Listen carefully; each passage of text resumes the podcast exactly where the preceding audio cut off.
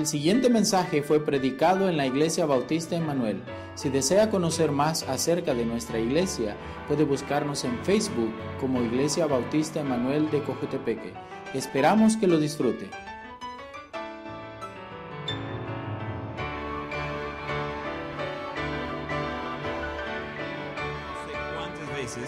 he estado hablando con alguien y escuchar, mire, ah, hasta tengo privilegio en la iglesia, o tuve privilegio en la iglesia, o eh, cosas así, y gente trata de encontrar su identidad en lo que hace. Y eso no es correcto, eso no es eh, la forma de que queremos servir, de que por la forma que tenemos privilegio, de que somos algo, eh, o somos especiales, o somos eh, diferentes. Eso no es correcto y no es realmente como Dios usa a nosotros en el ministerio. Cuando es un privilegio de servir, estoy de acuerdo, pero eh, ese término, la forma que le usen eh, culturalmente, es de que por ser algo especial, yo casi siempre estoy hablando con alguien que tenía privilegios antes cuando ellos iban a la iglesia, ya no van a ninguna iglesia y generalmente esa es la historia. Eh, y, digo, hey, ¿qué pasó? No, es que eh, ya, ya no voy a ningún lado. Y ellos están tratando de encontrar su identidad en lo que hacían en vez de encontrar su identidad en quién es su Salvador y el hecho que Él hizo a ellos específicamente. Entonces, quiero comenzar con esa parte de que cuando pensamos en nuestra identidad, nuestra identidad es con Cristo, no en el servicio ah, con Él. Pero eh, encontramos en Santiago, y no es donde vamos a pasar el tiempo hoy, pero encontramos de que ah, cuando tenemos fe, vamos a ponerlo en acción.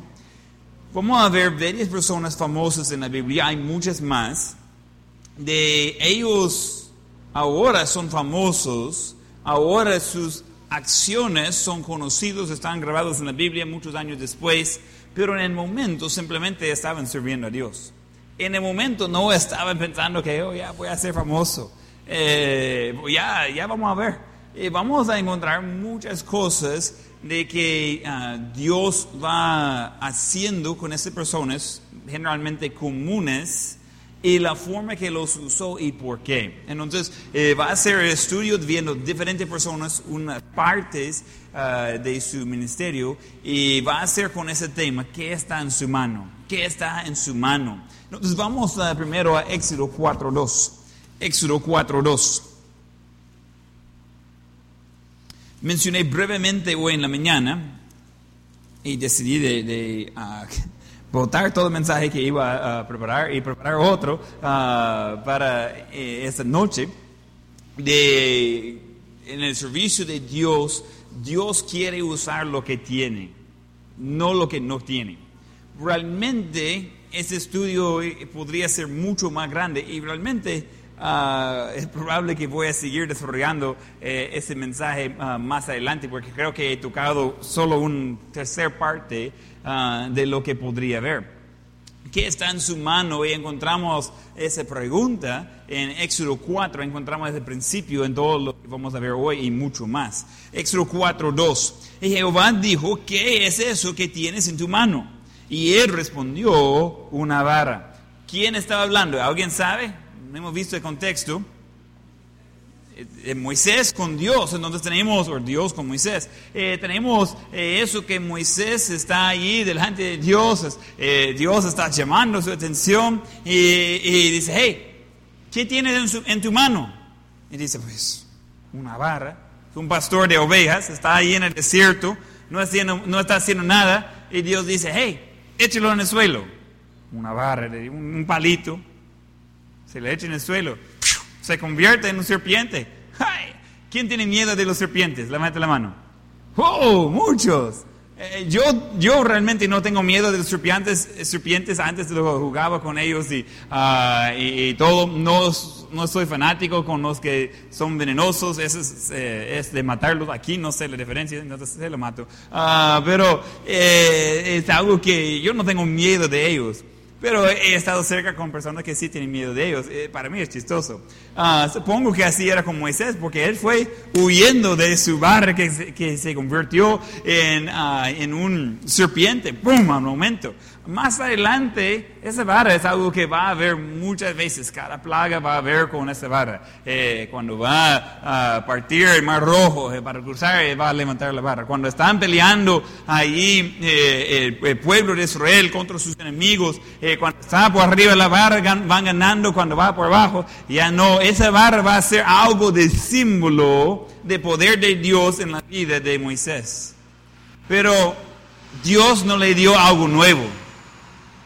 Dios estaba llamándole a sacar al pueblo de Israel de Egipto. Pero para hacer eso, Él dice, ¿qué es eso que tienes en tu mano? Es algo común, es algo normal, es algo que ya tenía en su vida. Y con eso, Dios le dijo, ok, ese le va a servir. Y no bote eso, ese va a ser útil. Y encuentra por muchos años, él anda con la barra. Y esa barra simplemente era un símbolo de lo que Dios estaba haciendo en su vida, pero comenzó con algo que ya estaba en tu mano. No comenzó a decir, hey, vaya a cortar de, un árbol, busque X tipo de árbol, eh, eh, mire, le voy a hacer para hacer algo milagroso. No, no, no, no. Con lo que ya tiene en su mano, ya puede servirme. Vamos a ver eh, 1 Samuel 17. 1 Samuel 17. Encontramos un joven, aproximadamente 17 años. Y ese joven está al punto de entrar en una batalla representando a su país, su pueblo. El trato puesto por el enemigo es, si dice el enemigo, si gano, ustedes van a ser mis esclavos. Si me gana, nosotros vamos a ser sus esclavos. Aunque no pusieron de acuerdo con las normas, con el, acuerdo que él estaba haciendo, igual estaban con miedo, no quería confrontar a Goliat. Y David va y dice, hey, ¿qué pasa? Él está maldiciendo el nombre de Dios y nadie tiene el valor de ir contra él. Nuestro Dios es mucho más grande que ese, ah, gigante. ¿Y quién recuerda el, gigante eh, de madera que hice aquí para mostrar el tamaño? ¿Quién recuerda él? Eh, bien grande. Ah, yo llego hasta casi el hombro y, es enorme. Y, encontramos ese un muchacho que va contra uh, este Goliat, ese, ah, ese gigante. Y el muchacho dice, ok, yo voy a pelear por el Señor. Y va al rey, el rey dice, mire, si va a ir, el rey era hombros y, cabeza más grande que los demás, así como yo soy con ustedes. Así era ah, el rey por el pueblo. Entonces, eh, dice, ok, si va a ir, ponga mi armadura, lleva mis cosas. Y dice David, ponga y dice, ah, ese no está aprobado. Versículo 40. 1 Samuel 17, 40. Y tomó su callado en su mano y escogió cinco piedras lisas de arroyo y las puso en el saco pastoril y, y, uh, y, en el zurril que traía y tomó su onda en su mano y se fue hacia el filisteo. Y con eso, ya conoce la historia, una piedra se le pegó en la frente, se cayó y para ser seguro que ya no iba a levantar, sacó la, la, espada de, de, él, de Goliat, quita la cabeza, levanta la cabeza así y dice, ok, aquí es su vencedor, ahora a la pelea. Y ¡boom! Pueblo de Israel tenía ganas, tenía ánimo, pusieron contra los filisteos y una gran victoria. Eh, en donde dice, wow, Qué bonita la historia, aparte de la sangre, la cabeza desconectada del cuerpo y todo eso. Pero ¿qué usaba? Y, David explicando al rey dice, no, no, no, no, yo no puedo usarte de esas cosas. Mire, cuando salió el león, lo mató. El oso, lo mató. Yo voy con lo que es ya comprobado. Ya sé que con esas cosas sencillas, con la onda, con, con la, la eh, ¿cómo es la palabra? La, callado, yo, yo voy bien. Esas cosas son comprobados. E- esos animales eran eh, con la intención de causar daño. Lo que tenía en la mano me servía en ese momento. Eso es lo que voy a ocupar ahorita. Dios libró al pueblo de Israel por medio de David en lo que ya estaba en tu mano. No le dio poder especial, no le dio inteligencia supernatural en el momento, le dio el valor, el poder del Espíritu Santo y él usó las herramientas que ya tenía. No estaba haciendo algo nuevo. Él dijo, esas son mis habilidades, yo voy a usarlos por el Señor. Vamos a seguir a otro, a uno de los jueces. Vamos a jueces 15, 15. Jueces 15, 15. Encontramos a Sansón. Sansón estaba eh, allí, Dios le dio fuerza supernatural. Le, le estaba afligiendo a los filisteos. Cada vez que trataba de hacer algo con él, no podría. Eh, A veces tiene los dibujos, todo eso de colorar de Sansón, y, y hombre bien grande y muscular. No creo que era así. Yo, yo creo que parecía normal o quizás menos fuerte de lo, de lo normal porque el poder venía de Dios. Y se pone un grupo de soldados contra un hombre, en versículo 15, y hallando una quejada de asno fresca aún, extendió la mano y la tomó y mató con ella a mil hombres. Ja. Ok, alguien que puede tomar un poco de hueso de un animal y matar a mil hombres, mil soldados con eso, esa es cosa seria. Pero ese estaba gratis. Ese no era nada grande. No es que Dios mandó eh, en aviones y, y que esos aviones iban a, tirar bombas encima. No, no, no. Eh, anteriormente, Dios preparó al animal que iba a morir en ese lugar. Y, dice Sansón, "Hmm, mire, mil de ellos, uno de mí, no es muy justo, necesito algo. Ah, un Waze, hoy sí, ya ese está justo, vamos a pelear, uno contra mil. Y Sansón al final dice, solamente eso. ¿Cómo sería de matar mil personas en un solo lugar? ¿Puede imaginar cómo era el lugar? Estaba como cam- caminando encima de las otras personas para seguir matando. Y dice, ah, todavía hay más. Bush, y bush, y bush. Pero estamos hablando de algo pequeño, no es tan grande la cosa. Esta gente están armados. Estaba en la mano. Ocupó eso. Dios obviamente le dio el poder supernatural. No es normal de poder hacer eso. Pero usó algo que estaba ahí a la mano. No era una cosa más grande, más especial, algo simple, algo común, algo que podría decir que es basura. Y ese fue el instrumento que Dios usó como la arma de dar una victoria contra los filisteos. Algo normal, algo común, algo que estaba a la mano. Y dice, wow, Sansón es algo increíble. Eh, tenía sus debilidades. Eh, no podría ah, resistir a las mujeres y esa fue su, su caída. Pero eh, encontramos a Dios de usarle, de matar a miles y miles de los filisteos, mientras que ellos iban en contra del pueblo de Israel. Uno de los jueces que libró al pueblo. Pero él usaba algo común, algo que estaba a la mano. Vamos a seguir. Eh, vamos a Elías, Segundo de Reyes, capítulo 2. Segundo de Reyes, capítulo 2.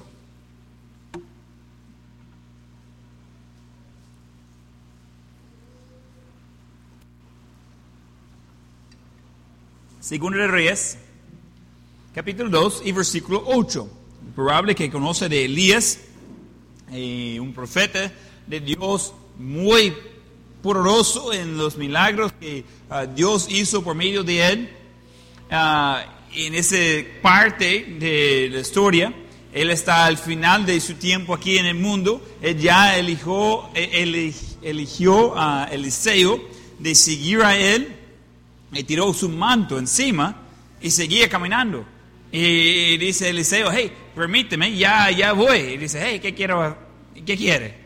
Y él fue y, y terminó de, de- de matar sus animales, hizo eh, de las herramientas que ya no iba a servir y ¡pum! iba en- atrás del hombre de Dios. Eh, con el tiempo ya va al fin, ese profeta se acerca a Eliseo y dicen, ¿sabe qué? Su señor eh, eh, Elías ya no va a sobrevivir el día. Y dice, yo sé, yo sé, tranquilo. Llegando al versículo 8, tomando entonces Elías su manto, lo dobló y golpeó las aguas, las cuales se apartaron a uno y a otro lado y pasaron ambos por lo seco.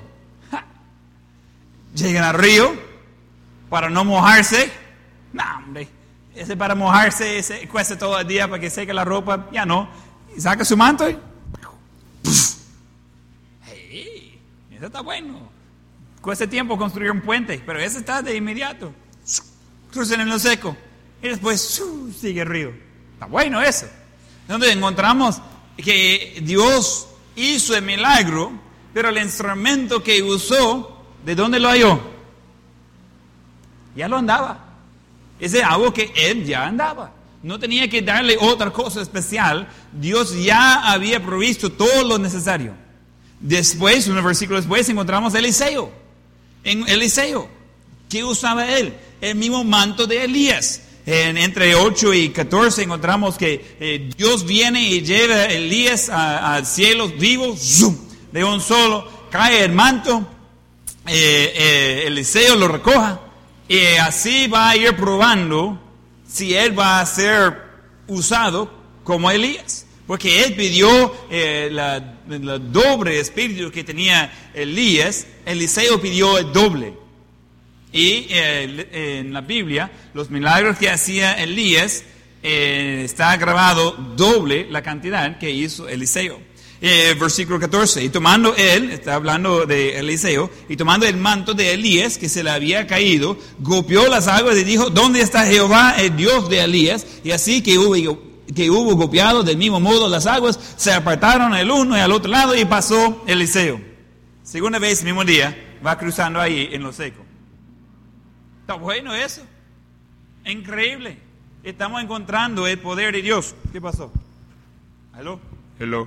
Ahí está, ¿verdad? Entonces ahí está que en el mismo día encontramos dos hombres usando algo común, el manto, parte de su ropa, y ese era el instrumento que ya estaba en sus manos, que Dios usó como para mostrar su poder.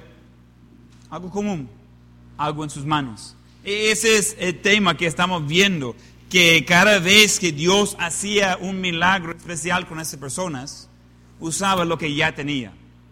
A veces gente dice, es que yo no puedo servir a Dios, es que yo no sé, es que yo nunca he ido al seminario bíblico, es que, ¿qué puedo hacer yo? Cada persona puede servir a Dios. Cada cristiano tiene por lo menos un don espiritual. Y, y le digo, si no sabe, qué es su don espiritual. Cada cierto tiempo hacemos ah, un examen, que, que, tenemos examen de dones espirituales. Ah, no quería tomar el tiempo de hacerlo durante ese culto, pero si tiene interés de eso, si, dice, mire, yo no sé qué son mis dones espirituales, yo no sé en qué forma Dios me ha capacitado de poder subirle de la mejor forma, entonces acérquese a la hermana Lian y avisarle que le gustaría tomar ese examen de los dones espirituales. Ella va a tomar nota, va a imprimirlo, son varias uh, páginas ahí, y le va a entregar eh, el siguiente culto, puede ser uh, algo que puede hacer en casa, y es algo que le va a servir. ¿Quién ya sabe qué son sus dones espirituales? Levante la mano. ¿Quién ya sabe? ¿Ok? Varias. ¿Quién no está seguro, nunca ha tomado algún tipo de examen así? ¿Quién no está seguro de sus dones espirituales? Ok, son varias también. Entonces, a los que tienen interés en eso, quiere saber para saber eh, eh, por qué quiere hacer algunas ciertas cosas en el ministerio, acérquese con Lian hoy. Ella va a tomar su nota de su nombre, va a imprimir la, la hoja, le va, le, le va a entregar el miércoles para ayudar a usted a identificar qué son sus dones espirituales. Esos dones Dios da a los que han recibido a Cristo eh, con el Espíritu Santo. Viene por lo menos un don espiritual. Generalmente es más de uno. Y en otros tiempos hemos estudiado todo eso. No es mi enfoque hoy, pero Dios le ha dado lo que necesita para poder servir a Él. No tiene que tener una habilidad diferente. Hay gente que dice, mire pastor, me gustaría servir en la iglesia, pero me da miedo de estar enfrente de la gente. entonces probablemente no va a ser de predicar, pero puede ser de otra cosa. Eh, hay muchos ministerios y vamos a hablar un poco de, de, los ministerios que tenemos aquí en la iglesia, pero Dios no va a pedirle de hacer algo que Él no le ha, equipado de hacer. Eh, Dios le va a, poner una oportunidad del ministerio delante de una forma que usted puede hacerlo. Según yo, yo soy la última persona en todo el mundo que debería tratar de aprender otro idioma por los que no saben, español es un idioma aprendido después de mi vida, no crecí con eso. Sorpresa, yo sé. Pero eh, ese no es mi primer idioma. Y aparte de eso, lo último que debería hacer es estar involucrado en la educación, porque no era mi fuerte. Entonces, ¿y qué hago yo? Uh, pues estoy involucrado en el colegio un, poco, un poquito, eh, donde tratamos de educar a los maestros y a los alumnos. Estoy involucrado un poquito en el seminario donde tratamos de uh, enseñar a los maestros, o los que van a ser los maestros. Y en, uh, en la iglesia, donde estoy tratando de enseñar a todo el mundo. Entonces, eh, según mi pensamiento, yo no soy la persona por eso. Pero realmente Dios me dio todo lo que uh, necesito para que Él pueda hacer una obra en mi vida y por medio de mi vida. Entonces no trate de llegar a decir es que yo no puedo porque no tengo X habilidad. Eso no vale. Dios usa lo que tiene en la mano para su honra y gloria. Entonces lo único que tiene que hacer es ser dispuesto de usar lo que sí tiene. Dice, mire pastor, me gustaría dar un millón de dólares a la iglesia, pero realmente no tengo. Ok. Dios no va a pedirle de dar un millón de dólares si no lo tiene. Pero, ¿qué pasa con el, el 10% de lo que sí tiene?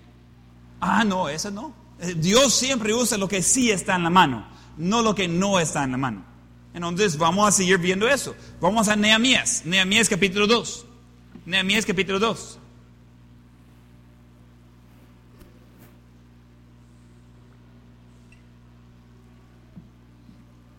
Encontramos Nehemías, el escopero del rey, está eh, contento en su trabajo, está trabajando ahí, su pueblo ha sido sacado de Israel, pero ya como acomodaron en los lugares donde estaban.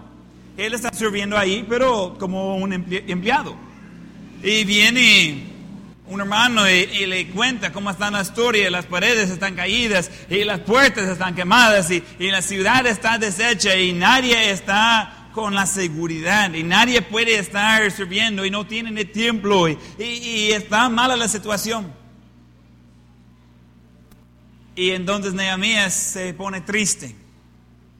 Y en ese tiempo el copero, copero es alguien que va probando la comida, la bebida del rey. Antes hay veneno, muere el copero y no muere el rey. Uh, entonces está bueno de ser amigos con los de la cocina, ¿verdad? Pero eh, está en eso de que su trabajo era de estar al par del rey todo el tiempo.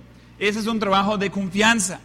Pero en ese tiempo era contra la ley de estar triste en presencia del rey porque el rey necesita estar siempre con gente alegre alrededor y no hay que tener a la gente allí uh, alegre alrededor. Estar triste en presencia del rey, ese era un crimen uh, que realmente podría ser uh, con la pena de muerte.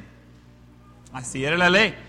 Eh, gracias a Dios no tenemos eso en la iglesia. Mire, si matamos a la gente que venía a la iglesia triste,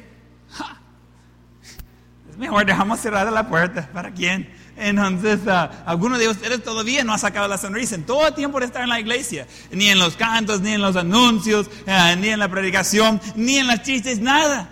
Usted está ahí como, ¡Ja! ¡Ja! no creo. Voy a estar como estoy dormido.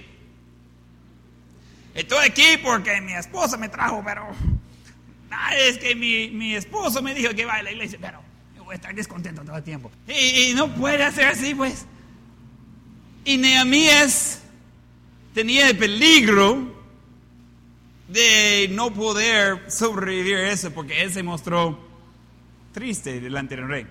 Y el rey dice, ¿qué pasa? ¿Por qué está triste? No estoy acostumbrado de verle triste. Y dice, ¿y cómo no voy a estar triste? mire, mi pueblo está deshecho, y mire, en los muros, y mire las puertas. Y dice el rey, ¿qué quiere? Ok, versículo 5. Y dije al rey, si le place al rey, y tu, y, tu siervo ha hallado gracia delante de ti, envíame a a la ciudad de los sepulcros de mis padres, y la reedificaré. Encontramos que Nehemías usó su posición, su amistad con el rey. Él por estar cerca con el rey, tuvo la oportunidad de, pedir permiso de su trabajo. Entonces eh, el rey pregunta, ¿y cuánto tiempo va a ser? Mm, y él dice tiempo. Va, está bien, dice el rey.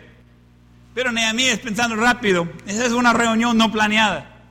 Nehemías dice, hey, pero si voy a ir, es que es peligroso ahí. Necesito una carta de autoridad que yo voy en su poder. Ah, está bien. Y, yo imaginando el rey, ah, el, que hace las cartas, ah, que haga la carta ahí, y yo lo voy a sellar. Entonces lo sellaba con su anillo. y, y, no es gratis de construir. Y usted, rey, sabe que yo no gano mayor cosa, pero si voy para ir a construir un muro, unas puertas, eh, templo, pues voy a necesitar materiales. Voy a necesitar uh, madera para construir el muro y también mi casa. Yo quiero permiso de mi trabajo. Yo quiero ir uh, con su autoridad. Yo quiero ir uh, que usted va pagando por los materiales y le voy a ir a construir la ciudad de ese pueblo que ha conquistado. Está bueno. Y lo hace. ¡Wow! ¿Quién tenía un jefe así? Mire, ese es un rey ni, ni, era salvo. Y dice, ok, le voy a pagar por todos los materiales y la casa. Eso realmente es un cheque en blanco. No sabía cuánto estaba pidiendo. Está bien, pide los materiales que necesite para hacer la construcción, no hay problema. Ahí está la carta para autoridad, para que nadie le moleste. Le voy a mandar con a los soldados para, para llevarle, para que no hay problema de seguridad en camino. Nos vemos cuando regrese. Que vaya bien. ¡Wow! Hey, cualquier persona no iba a recibir eso. Él usaba su amistad con el rey para hacer algo con lo que Dios ha puesto en su corazón. Dios puso una carga en su corazón, vaya y, organizar, reedificar los muros. Y lo hizo en tiempo récord, increíble. Le encanta la historia de Nehemías. Pero comenzó con eso, que por su amistad con el rey era posible de poder hacer esa cosa. Era posible de poder tener acceso a ese tiempo y recursos. Él usaba lo que estaba en la mano. Vamos a seguir otra persona en la Biblia, Esther. Vamos a Esther 4. Esther 4, 14.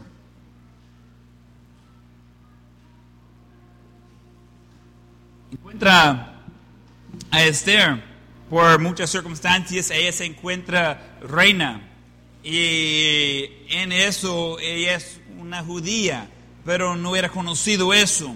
Hay un hombre malvado ahí que no le gusta, eh, que es el primo de Esther. Y por tratar de matar al primo de Esther, hace una ley para matar a todos los judíos. Ese es uno de los muchos intentos de Satanás de eliminar el linaje de Jesús.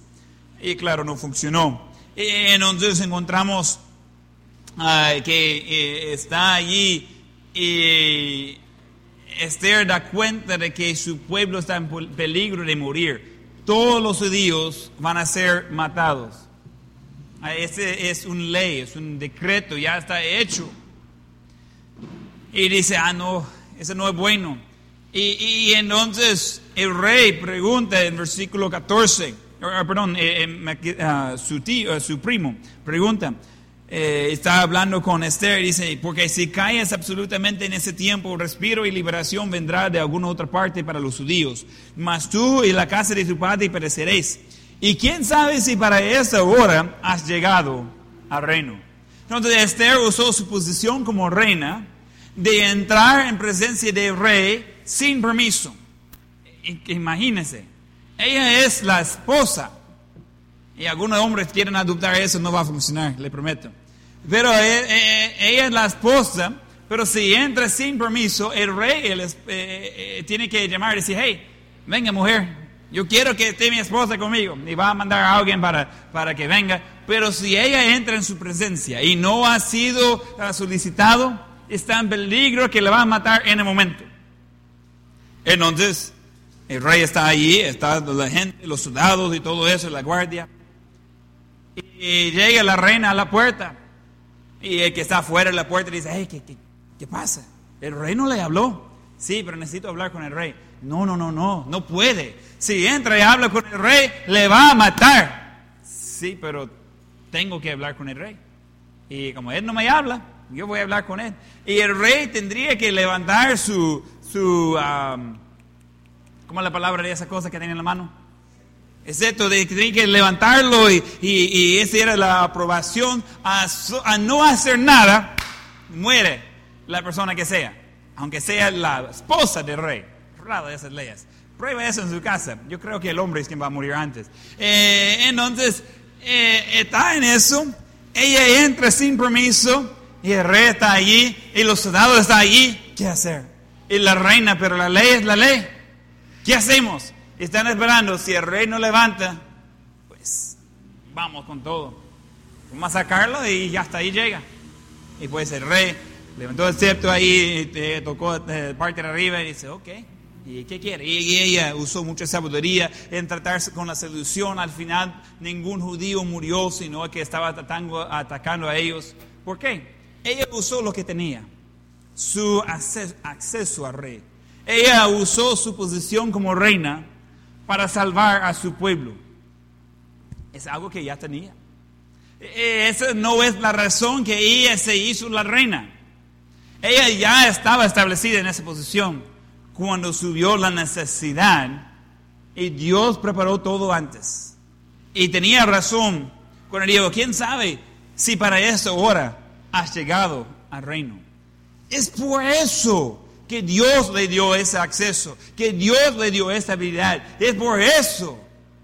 Dios quiere usar lo que ya tiene. Y vamos a ver un ejemplo del Nuevo Testamento, eh, hay muchos. Vamos a ver los discípulos. Los discípulos. Encontramos ese Mateo, en Marcos, eh, mínimo. Eh, encontramos de que Jesús estaba haciendo una pregunta de lo mismo. ¿Qué tiene? Marcos 6:38. Marcos 6:38. Él, hablando de Jesús, les dijo, ¿cuántas panas tienes? tenés. Y, y vedlo. Y a saberlo dijeron cinco y dos peces. Y les mandó que hiciesen recostar a todos por grupos sobre la hierba verde, y se recostaron por grupos de ciento en ciento y de cincuenta en cincuenta. Entonces tomó los cinco panes y los dos, dos peces, y levantando los ojos al cielo, bendijo y partió los panes y dio a sus discípulos para que los pusieran delante y repartió los dos peces entre todos. Comieron todos y se saciaron y recogieron de los pedazos doce cestas llenas de lo que sobró de los peces y los que comieron eran cinco mil hombres. Tienen dos historias muy parecidas, el mismo concepto. ¿Qué tiene en la mano? Y con lo que ya tenía en la mano, Dios multiplicó la comida, la comida en gran manera y todos comieron con lo que ya estaba en la mano. Dios usó la disponibilidad de unos, unos pocos, con poquito en la mano, y Él es quien hizo la obra. Y podríamos seguir el, tabernáculo que construyeron ah, con Moisés. Eh, todos tenían que hacer una ofrenda, pero nadie tenía ingreso. Todos hicieron ofrenda especial, pero con lo que ya tenían en la mano. No había oportunidad de adquirir más cosas. Dios quiere usar a cada cristiano, a cada hijo e hija de Él, en su servicio con lo que tiene en la mano. Ahora, yo no estoy en contra a prepararse más. Yo no estoy en contra a tener la educación. Yo no estoy en contra de seguir ah, siendo más útil y tener más herramientas en la mano, por decirlo así. Dios usó a Pablo en gran manera y era un hombre muy educado. Yo estoy en favor de eso. Yo creo que es una de las cosas que Dios pone en la mano, la habilidad de aprender, pero debería usar esos, esas habilidades en el servicio de Él. Si usted logra cumplir sus metas en su carrera, pero no usa esas mismas habilidades en el servicio de Dios, ha perdido el propósito. Está bien de usar sus habilidades para ganar dinero para vivir, pero la razón que está viviendo es para servir a Dios. Hay que mantener junto eh, el objetivo. Si logra sacar su carrera y deja de servir a Dios o no ocupa su habilidad para en el servicio de Dios, esa es una pérdida de lo que Dios le ha dado. El propósito, la razón que ha dado esa habilidad específica es para poder servirle en una forma específica. ¿Qué tiene en su mano? Ahora vamos a hacer unas pruebas. ¿Quién dice que una de las cosas que yo tengo en la mano, yo puedo cocinar? ¿Quién puede decir eso? No levanto la mano yo, pero uh, ¿quién puede decir eso? Yo puedo cocinar, es una de mis habilidades. Uno, dos, tres. Como tenemos tanta gente no flaco con, y que nadie cocina, pues. Yo creo que gente sí cocina, pues. Eh, eh, claro, ¿quién tiene habilidades? Dice, mire, cosas que yo puedo hacer, yo puedo construir o trabajar con mis manos. Eso es algo que yo puedo hacer, ¿ok? Son diferentes personas, algunas iguales, mayor parte que levantaron la mano en primera, no levantaron la mano en segundo. ¿Quién dice, mire, yo tengo uh, habilidades, yo puedo enseñar a otra persona, es una habilidad que tengo? ¿Quién, tiene, uh, quién dice eso? ¿ok? Y, y dice, mire, uh, parte de lo que eh, yo puedo hacer, yo puedo ayudar a gente en sus tiempos difíciles, yo puedo atacar y, y, estar con gente que está en duelo, yo puedo ayudarles, es, es parte de mi ser. ¿Quién es así? Levanta la mano, ¿ok? Esas son diferentes habilidades que tenemos. Esa está en la mano. Dios le dio eso. ¿Qué va a hacer con eso? Eso no es solo para sacar un ingreso. Algunos de esos no funcionan para sacar ingreso. Algunos de esos sí. Ese de, cocinar puede ser que lo hace por un trabajo, pero lo más probable es que lo hace porque tiene hambre. Y que tiene familia que tiene hambre. Pero esas habilidades debería ocupar, y hay muchos más que podría seguir, seguir. El punto es, diferentes personas tienen diferentes habilidades. Cada persona tiene el privilegio de poder servir a Dios con las habilidades que sí tiene. Cada persona. Entonces, si Dios le ha dado esas habilidades, eso es algo que ya está en su mano. Sería criminal de no usarlo por la gloria de Dios. Esa noche el propósito es de ayudarnos de cumplir el propósito que Dios tiene en darnos esas diferentes habilidades. Hay cosas que en lo cual yo no debería ayudar. Nunca me han preguntado de preparar una comida por, por la iglesia. Nunca, no sé por qué. Estoy casi ofendido, pero ahí, ahí me va pasando. Esa no es mi habilidad. Yo tengo otras habilidades. Y tengo cosas que sí puedo hacer. Uh, es pocas las veces que me piden cantar, no sé por qué. Uh, pero yo tengo otras habilidades. Yo voy a usar mejor lo que sí puedo hacer en vez de enfocar en lo que no puedo hacer o no puedo hacer bien. Es algo que no tiene que ser lo mejor en todo. Pero en lo que sí es bueno, debería usarlo para la honra del Señor. Eh, hay cosas que va aprendiendo en camino pero hay habilidades naturales que tenemos, dones espirituales que Dios nos ha dado, y debemos usarlo por la honra y gloria de Él. Yo tengo miedo, si yo no ocupo esas manos en el servicio de Dios, me va a quitar el uso de esas manos. Esas manos son para usar para Dios. Si Dios me dio habilidades de, de construir, de reparar, de, de trabajar con esas manos, necesito hacer eso en el servicio de Dios.